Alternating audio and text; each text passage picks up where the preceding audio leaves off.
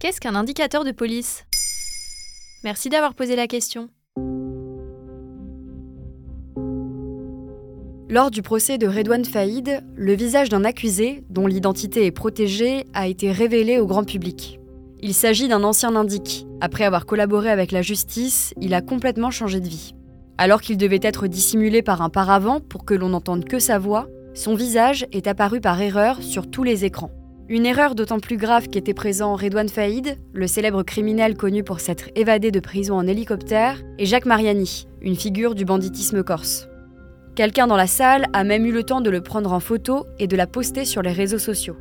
Stéphane Durand-Soufflant, journaliste au Figaro, était présent au moment des faits.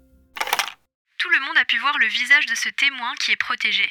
Il y a eu un mouvement un peu de panique. Les gendarmes ont très maladroitement essayé de le redissimuler en bougeant le paravent. C'était une scène complètement invraisemblable.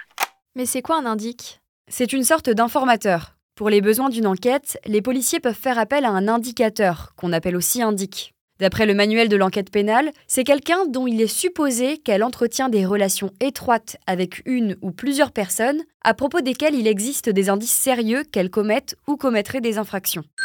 Autrement dit, les indiques, ce sont des personnes de l'intérieur. On les appelle aussi balance, taupe ou encore mouchard. Ils vont renseigner le policier, le plus souvent en échange d'une contrepartie. Être indicateur, ce n'est pas sans risque. Dénoncer, démanteler des réseaux, participer à l'arrestation de criminels, c'est aussi se faire des ennemis. Arthur est indique pour la police judiciaire, il a témoigné au micro de RTL Info. Je change de voiture, j'essaye de ne pas être toujours moi, on va dire, et de changer de nom aussi. Et comment le deviennent-ils? Il y a plusieurs façons de faire. Certains indiques se manifestent directement auprès de la police parce qu'ils détiennent des informations. En soi, un indique, ça peut être n'importe qui.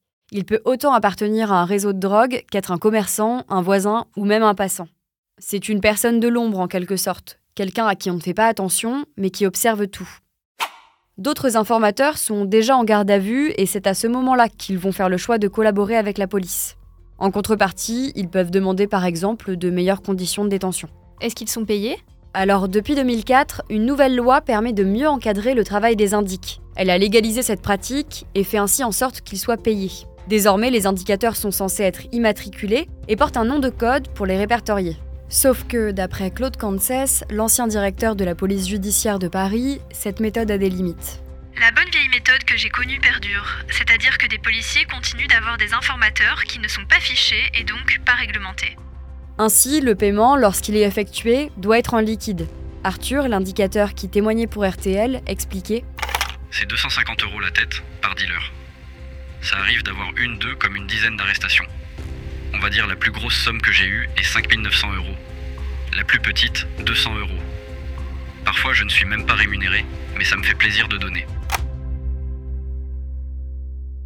Voilà ce qu'est un indicateur de police. Maintenant vous savez, un épisode écrit et réalisé par Johan Bourdin. Ce podcast est disponible sur toutes les plateformes audio, et si cet épisode vous a plu, vous pouvez également laisser des commentaires ou des étoiles sur vos applis de podcast préférés.